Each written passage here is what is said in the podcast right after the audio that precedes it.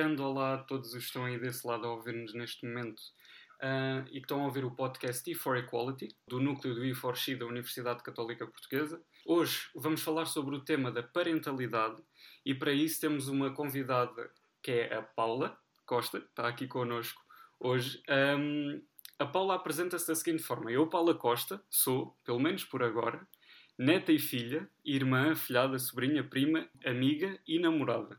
Sou mãe de um rapaz e de uma rapariga desde 2014, com reforço em 2017. E espero um dia ser avó. Para mim, maternidade é carreira e não um hobby. Sou mulher com orgulho e muito prazer. A Paula é também a fundadora de um grande projeto, o Yes Mom You Can, que faz acompanhamento pós-parto e também faz consultoria de volta ao trabalho para ajudar mães que necessitam de voltar ao, ao trabalho e também faz coaching materno e alta performance. Paula, muito obrigado por teres aceito o nosso convite de estar desse lado. Olá, Ângelo, olá a todos. Eu é que agradeço e uh, já tive a oportunidade de dizer que estou super entusiasmada para podermos conversar um bocadinho sobre este tema, que é sem dúvida uma paixão para mim e tem sido nos últimos dois anos um quase que fator de ativismo do, do meu lado esta questão da parentalidade e da carreira.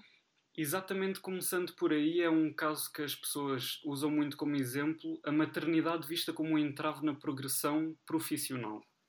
Um, tanto na parte das mulheres como, como das empresas. O, porquê é que existe esse estigma? Porquê é que ainda hoje em dia, muitas vezes quando uma mulher pensa em ser mãe, continua a ser um entrave para integrar uma empresa ou para conseguir um certo, um certo trabalho ou isso tudo?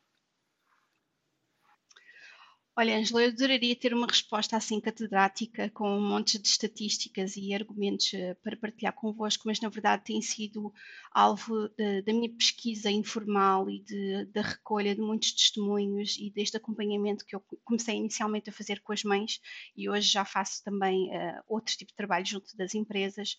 E a verdade é que é um estigma que existe porque ainda existe essa discriminação ainda existe essa limitação uh, de percepção do que a maternidade vai trazer àquilo que é a performance uh, da mulher, independentemente da, da, sua, do seu percurso profissional, não é? Estamos aqui a falar, nós vi, vi, também no, no vosso Instagram esta questão das estatísticas, não é? Do, qual é o perfil da mulher em Portugal e a Fundação Francisco Manuel dos Santos tem dados muito, muito interessantes associados a esta questão do, da maternidade e do impacto na nossa carreira.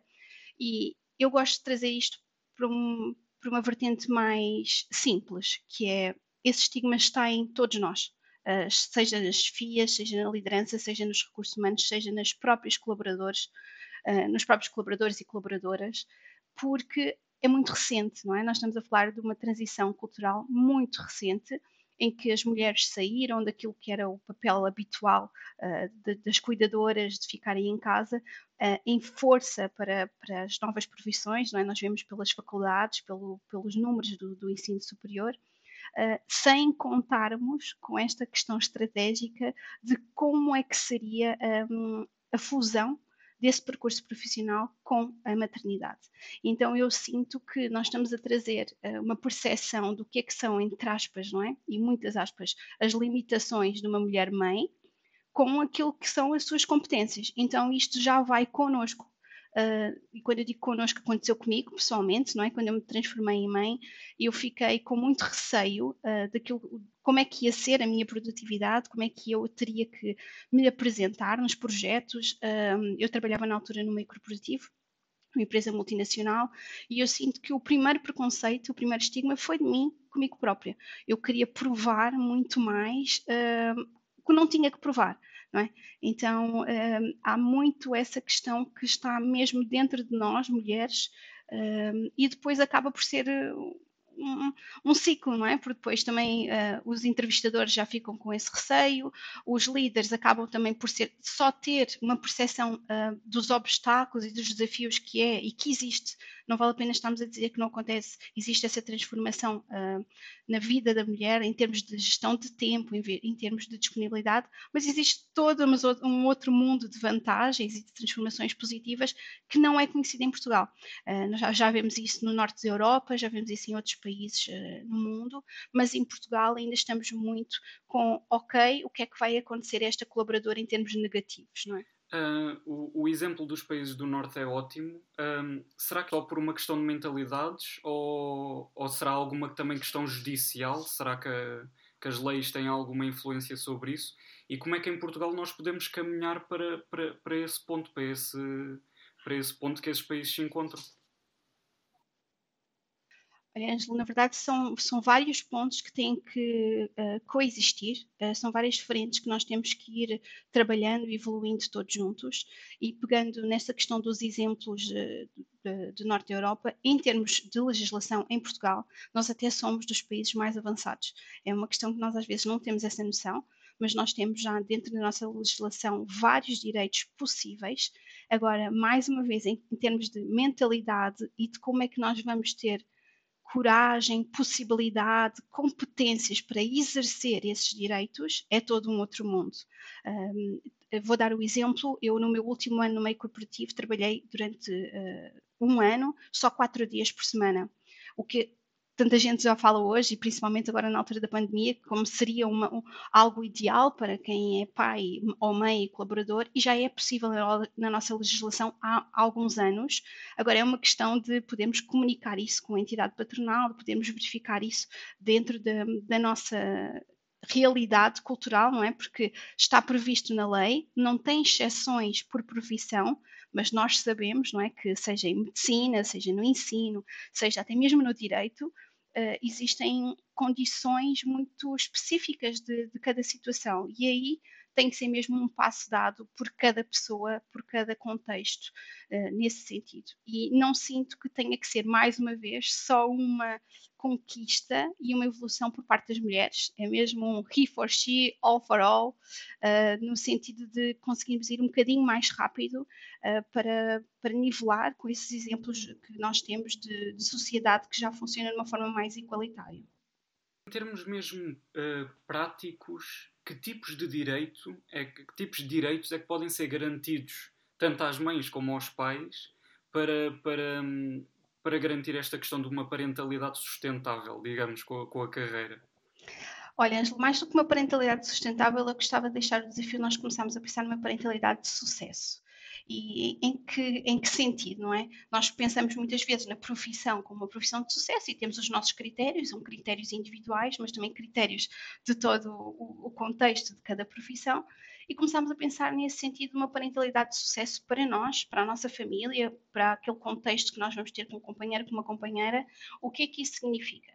Uh, e nesse sentido, eu gostaria também de remeter um bocadinho esta parte das leis, uh, o site da CIT, não é? Da, da, Comissão para a Igualdade do Trabalho e do Emprego, do Emprego, tem uma linguagem muito simples, muito acessível e sempre muito atualizada. Então, mais do que estar aqui talvez a nomear os artigos e os direitos que nós temos, gostaria de remeter a essa referência, uh, porque íamos demorar mesmo muito tempo a falar deles, mas gostaria talvez de realçar três grandes direitos que já estão previstos e que não são assim tão utilizados, como a questão da flexibilidade dos horários, que é algo que vem muito forte uh, para aquilo que é uh, as necessidades dos colaboradores uh, quando a parentalidade chega.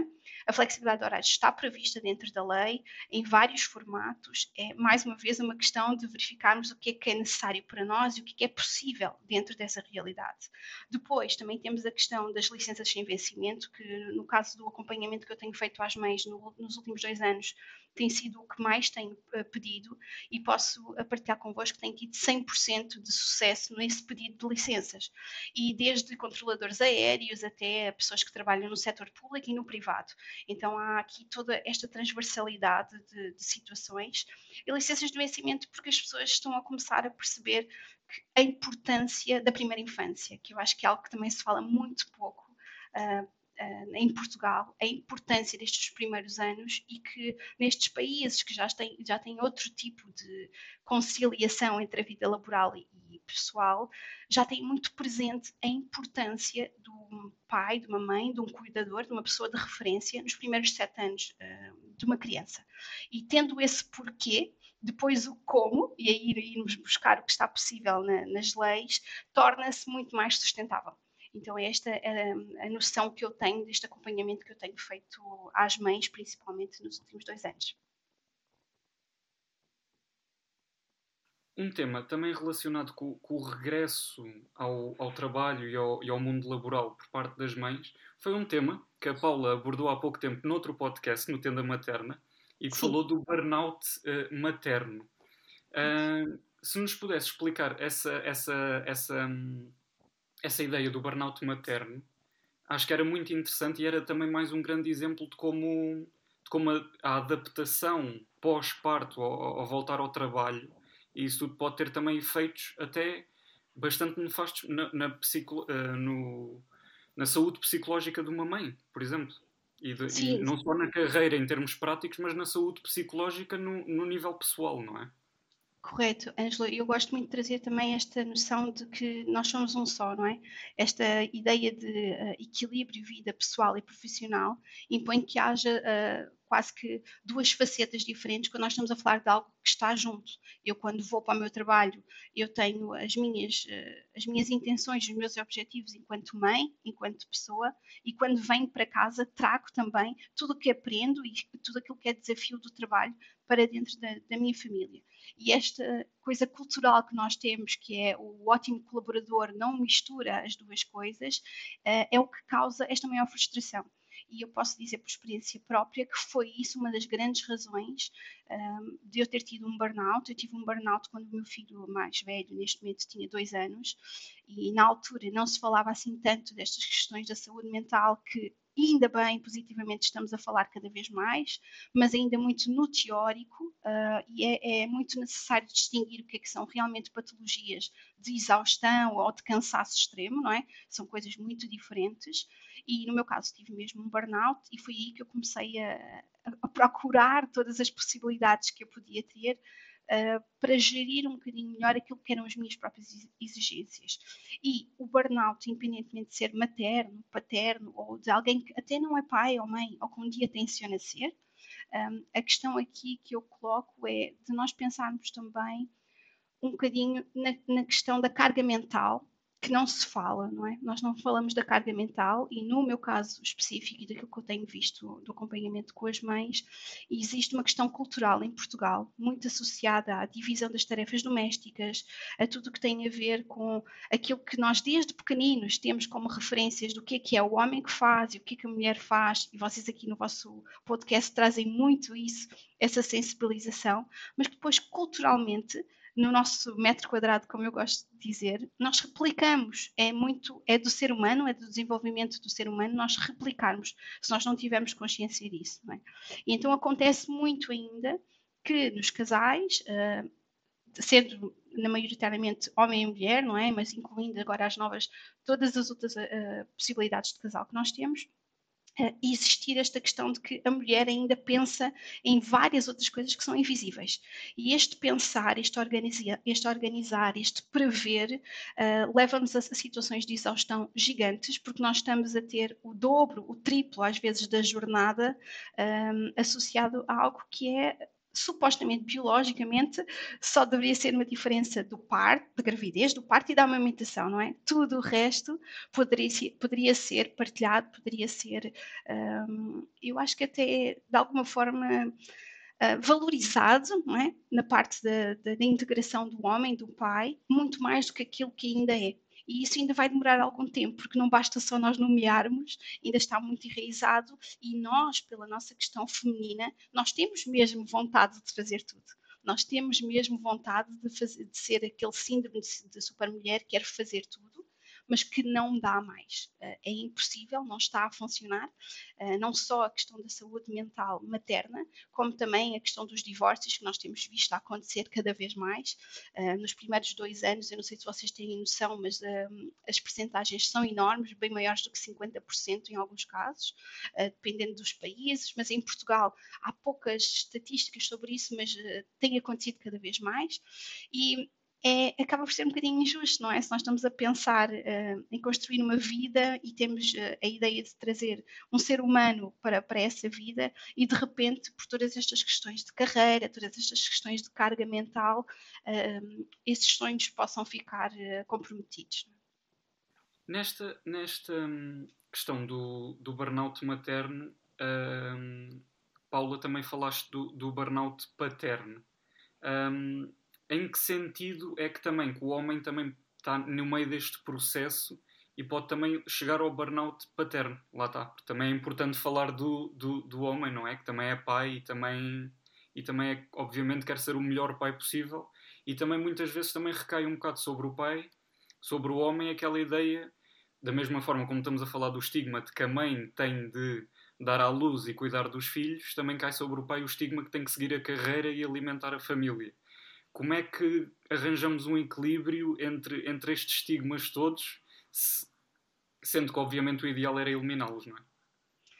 É uma evolução, não é, Angela? E pequenos passos uh, para mim, e no, nosso caso pessoal de família, e nós gostamos muito de partilhar isso até publicamente, porque falta em Portugal também esta questão da vulnerabilidade, dos exemplos uh, reais, mais do que teorias e estatísticas, e no nosso caso passou muito por sabermos comunicar as nossas necessidades, por sabermos comunicar aquilo que não estava a correr bem entre nós uh, e sabermos, e, isso também é outro estigma que tem na parte dos homens, não é? Uh, a vulnerabilidade é vista como uma fraqueza, como uma fragilidade, nas mulheres já vai sendo mais aceito, mesmo assim, não é? Depois pode ser utilizado uh, de uma forma pouco produtiva, mas em relação aos homens ainda existe esse estigma, se vocês os homens, não é, de alguma forma, mostrarem essa vulnerabilidade, é difícil, estamos a evoluir nesse sentido.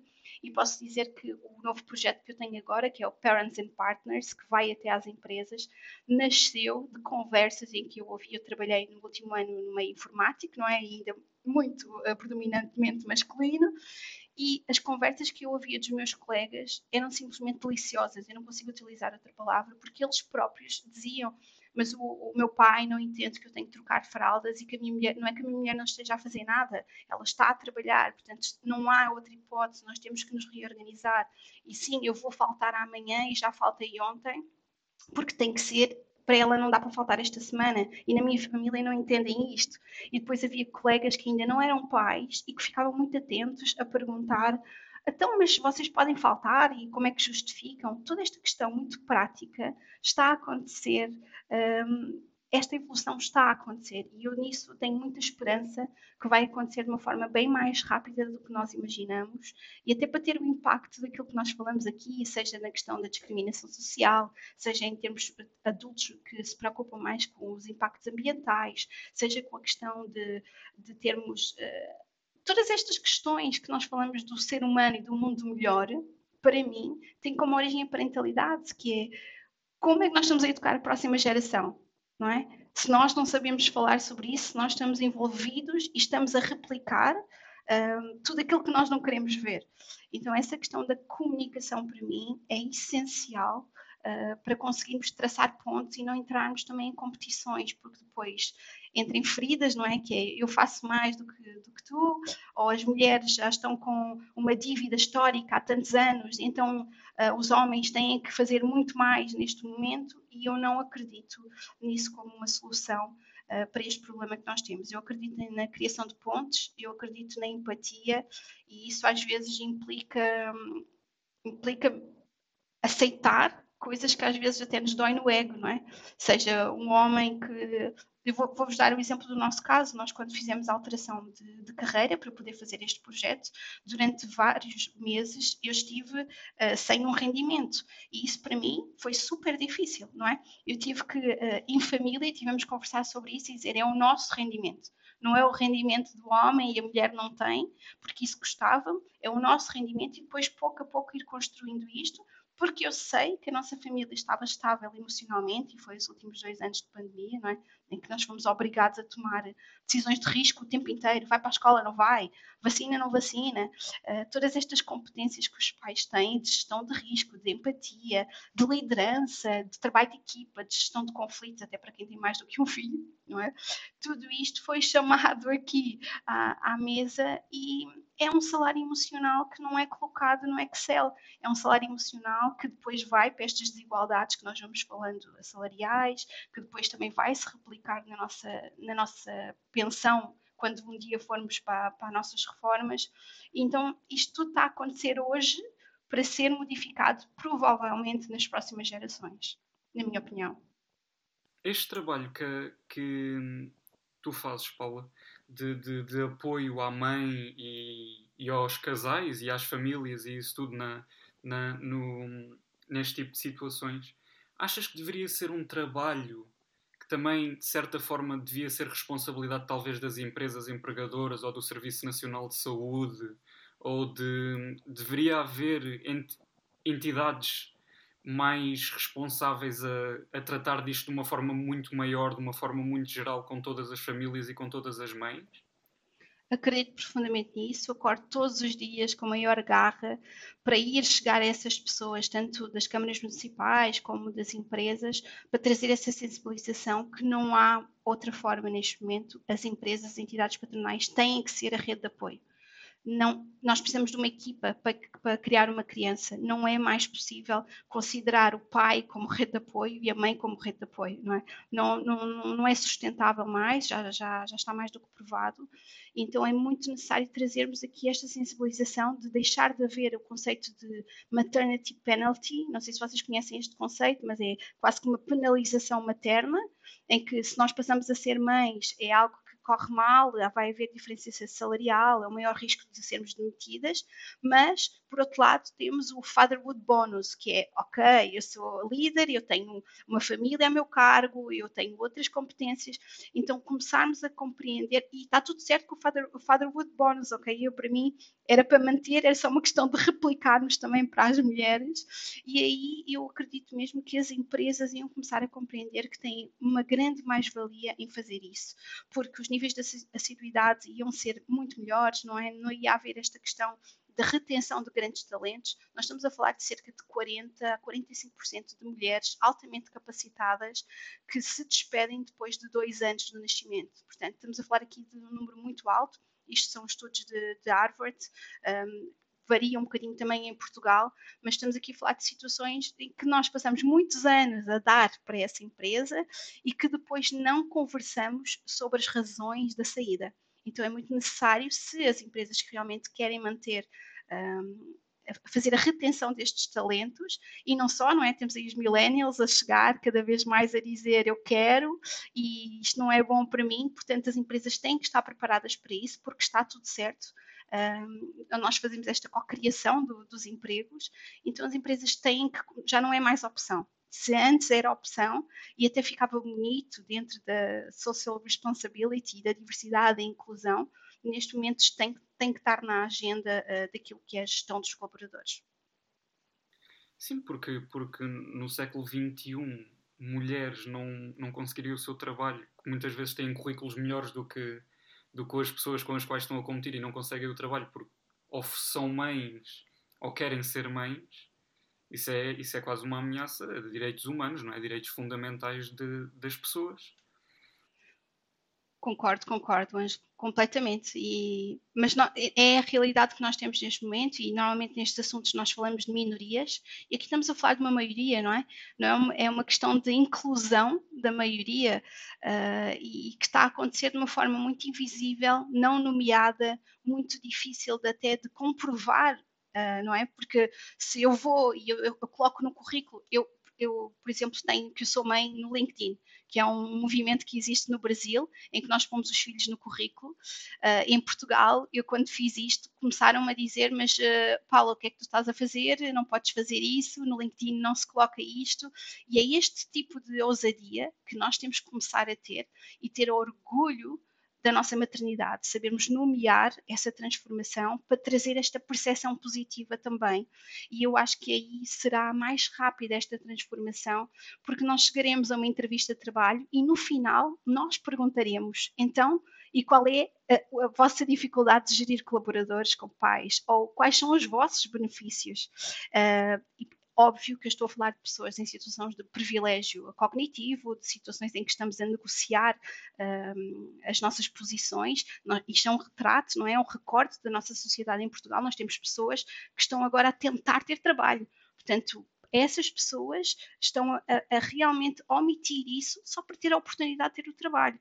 E eu aí compreendo perfeitamente que isso aconteça, porque estamos a falar de uma situação de sobrevivência. Mas temos também uma outra camada da nossa sociedade que pode e deve começar a fazer isto nas entrevistas, nas negociações de, de, de, posição, até para depois abrirmos o espaço para estas pessoas que não o podem fazer, já terem isso garantido. É a minha forma de ver, pelo menos, esta situação. Paula, desde já agradeço-te porque são esse tipo de ações corajosas e disruptivas que de facto mudam. Uh, mudam mentalidades e mudam tempos e mudam, e mudam leis e mudam muita coisa. Por, é esse tipo de ações que todos nós temos de ter coragem de, de fazer. Um, mas no sentido da conversa que estamos a ter, se, quantas mães se calhar desistiram do sonho de ser mãe por causa de uma carreira? Angela, foi, foi exatamente por isso que eu coloquei na prioridade do meu 2022 ir poder conversar com uh, os estudantes na, nas universidades, porque se houve muitas vezes, não é? Não é o momento para eu ser mãe, um, quando eu ganhar mais, uh, eu começo a pensar nisso. Nós agora, com, com a evolução da, da, medicina, temos cada vez mais possibilidade de ser mães cada vez mais tarde, portanto, às vezes é anular esse sonho, outras vezes é adiar esse sonho. E, e outra coisa que também não falámos aqui, mas que é importante, que hoje em dia nós temos liberdade para dizer eu não quero ser mãe. E está tudo certo, não é? Uh, mas haver também esta transparência de comunicação de quem não quer e está tudo certo com quem quer e não está não tá a ter uma alternativa, não está a ter essa possibilidade. Então, para mim, esta questão é de começarmos a preparar isso já bem cedo. Um dia pensar, ok, eu tenho na minha ideia que um dia vou querer ser mãe. Como é que eu posso, uh, estrategicamente, começar a fazer as minhas escolhas de profissão associadas a isso? Ou até construir aquilo que eu quero ver no futuro? tantos trabalhos, tantos doutoramentos, tantos eh, estudos sociais que há, uh, por que não começarmos a pensar nisso, até para mudarmos leis mais rapidamente, para começarmos a compreender se as leis que existem estão a ser uh, respeitadas, não é? Como, por exemplo, não é suposto perguntar se queremos ter filhos ou não numa entrevista, mas ainda acontece. Então, o que é que nós podemos fazer uh, se isso acontecer? E isso são questões que nós temos que começar a pensar, e eu sinto que nós que já somos pais, eu já sou mãe há oito, quase oito anos, também temos que começar a ressignificar a nossa experiência, porque só for tudo negativo, se for tudo muito difícil, uh, nós começamos a assustar quem vem pelo caminho. E eu acho que isso não é uma posição uh, que que vai, ser, que vai beneficiar ninguém, não é? Porque nós, num trabalho, temos mentores. Nós temos mentores que vão nos dizerem: olha, foi assim, eu fiz assim e não correu bem, eu fiz assim e correu bem. E nós, na, na parentalidade, de alguma forma, não temos este tipo de, de abertura para falar uns com os outros, não é? Colocamos em medo. Eu ouço muitas e muitas mulheres a dizerem: não, eu não quero ser mãe. Para isto, nem pensar. E isto tem a ver com a forma da qualidade de vida que os pais estão a ter neste momento os pais estão exaustos e ninguém que está exausto consegue ser um, uma inspiração para ninguém, nem para os seus próprios filhos, quanto mais para outros, uh, outros pares que um dia queiram ser pai ou mãe, não é? Então é importante ressignificar a sua história. Se não tivesse feito este trabalho, provavelmente seria uma dessas pessoas que diziam não se metam nisso, não é? Com tudo o que eu passei, uh, mas eu ressignifiquei, eu fui procurar uh, muita ajuda uh, psicológica, emocional, para compreender o que, é que, era a minha história e para poder também perceber qual era a minha parte de, de responsabilidade naquilo que aconteceu. A parte que cabe às outras, aos outros contextos isso caberá a esses contextos, mas qual foi a minha parte dentro desta transformação saindo um bocado daquele que é o intuito também do, do, do, teu projeto, Paula, mas uma questão que eu já ouvi falar várias vezes e que acho que todos nós conhecemos, por causa desta questão que estamos a falar do papel da mãe e do pai, não é? Que a mãe é que é a cuidadora e que a mãe é que dá a luz e a mãe é que cuida e tudo isso. Já, uh, eu pelo menos já vi vários casos sobre isso e estive a investigar e vi vários casos disso. De, por exemplo, quando se trata de um divórcio e se está a discutir num tribunal, se está a discutir a guarda de, das crianças por vezes está inclusive é confirmado que não só que os pais, o pai tem mais uh, qualidade de vida e mais capacidade para ter a criança.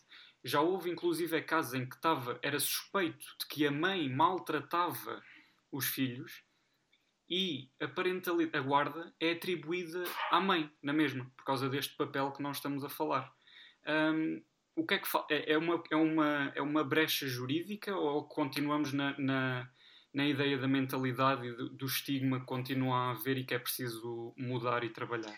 O Ângelo, realmente nessa questão eu não tenho dados ou um, informação jurídica que possa sustentar um, a percepção que eu tenho, mas o que eu gosto sempre de relembrar é que, seja num julgamento, seja quem faz as leis, são pessoas, não é? Nós somos pessoas. E levamos a nossa bagagem para, essa percepção, seja quem está a defender a causa, seja quem está a dar o veredito. E, e aí nós encontramos mais uma vez também vieses inconscientes, não é?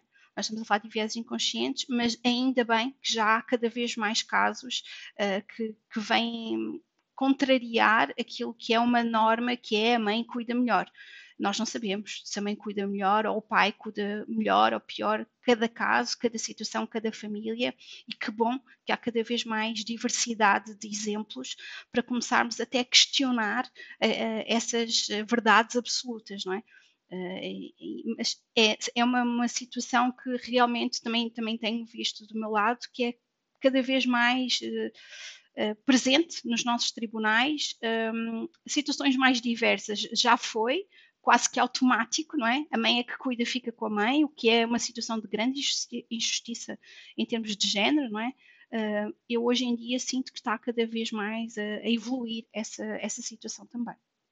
E por fim, um, para, para terminarmos agora com, com saindo, tam, também é um intuito do, do, do projeto do IFORXI, porque o IFORXI luta por direitos humanos e, e igualdade social, e hoje em dia os casais não são apenas homem e mulher e os filhos não são apenas de, de, nascidos pronto, de, de, uma gravidez natural ou isso podem ser adotados por casais uh, homossexuais, tanto masculinos como, como femininos. Um, até que ponto é que temos também que trabalhar nisso? Porque me parece ser, talvez, de, de, destes temas todos, parece-me ser talvez um dos que esteja mais atrasados, talvez, na, na, na, na nossa sociedade portuguesa, pelo menos. Olha, Angelo, é, eu, eu, nunca tive nenhuma situação desta neste momento. Eu tenho uma situação familiar que eu tenho uma prima, que tem uma companheira e elas têm o Nicolas. E para nós, em termos de, de cultura e em termos de, de família, uh, é algo muito natural, não é? Não é, é como os ingleses dizem, né? We don't talk about water. é, é, é, super natural e eu, eu falo disso com os meus filhos uh, e falamos muito sobre essa situação. Em termos de leis, eu sinto que um, é, vai, haver, vai ter que ser partir pedra caso a caso, não é? Estamos a falar das licenças, então são duas mães, uh, as duas têm direito ou como é que isso se faz? E aí o que eu incentivo as pessoas, e nunca tive nenhum acompanhamento ainda, espero um dia ter essa possibilidade e esse privilégio de, de ter isso na, na, na, minha carteira de clientes, mas é, é nós partirmos pedra e irmos. Um, mais uma vez, atrevidos e ousados com a segurança social, que é onde diz que não. É o contrário, não é? provem-nos que não está aqui escrito. É o contrário. E eu acho que é assim também que as coisas depois vão evoluindo, um, vão, vão depois passando também até a leis, porque aí vamos encontrando essas falhas ou essas brechas de uma realidade que é nova, que antes nem sequer era, era assegurada, nem sequer era possível e agora é, e que bom, mas realmente há muita gente ainda a partir pedra, a desbravar caminho, a retirar as ervas daninhas de, da parte da legislação e essas pessoas precisam ter apoio. Precisam, esta questão da coragem é uma competência. A coragem não é uns nasceram corajosos e outros não. É uma competência, às vezes até um, nem, nem é uma opção, não é? temos que ser corajosos e prontos para, para lidar com a situação, como é os casos um, de, de, casais que decidem uh, adotar crianças e são do mesmo sexo. E nós aqui no E4 Equality convidamos mulheres corajosas, como a Paula, que estão dispostas a fazer esse percurso, a, a partir pedra e a tirar as ervas daninhas, para, para que as próximas gerações possam uh, viver num, num ambiente de maior justiça social do que aquele que, que nós vivemos. Por isso, muito obrigado, Paula. O Ângelo, eu é que agradeço e agradeço também a todas as outras pessoas que já o fizeram isso por mim, não é? Acho que isto é um contínuo, portanto eu não sou a primeira nem vou ser a última, outras pessoas já fizeram isso por mim e agradecer principalmente o trabalho que vocês fazem de, desta conexão de gerações, de temas e de podermos eh, falar uh, publicamente sobre aquela, aqueles temas difíceis que ninguém quer ter, com muito receio, mas que precisamos e precisamos de errar e vai haver coisas que eu vou dizer e que outra pessoa vai me dizer, oh Paula, mas não é é assim e que bom que eu vou poder evoluir com a minha opinião, mas temos também coragem nesta questão de debater estas situações. Uh, eu sinto que é mesmo importante e vocês fazem um trabalho excelente, uh, pondo-nos aqui o palco para podermos uh, conversar e trocar estas ideias. Eu é que agradeço a oportunidade. Muito obrigado, Paula. Muito obrigado a todos os que ouviram mais um episódio do, do E for Equality. O E for Equality é um podcast que lança um episódio mensalmente. Este é o nosso episódio agora para janeiro e esperem por fevereiro para mais novidades. Muito obrigado a todos. Obrigado, Paula, e até à próxima.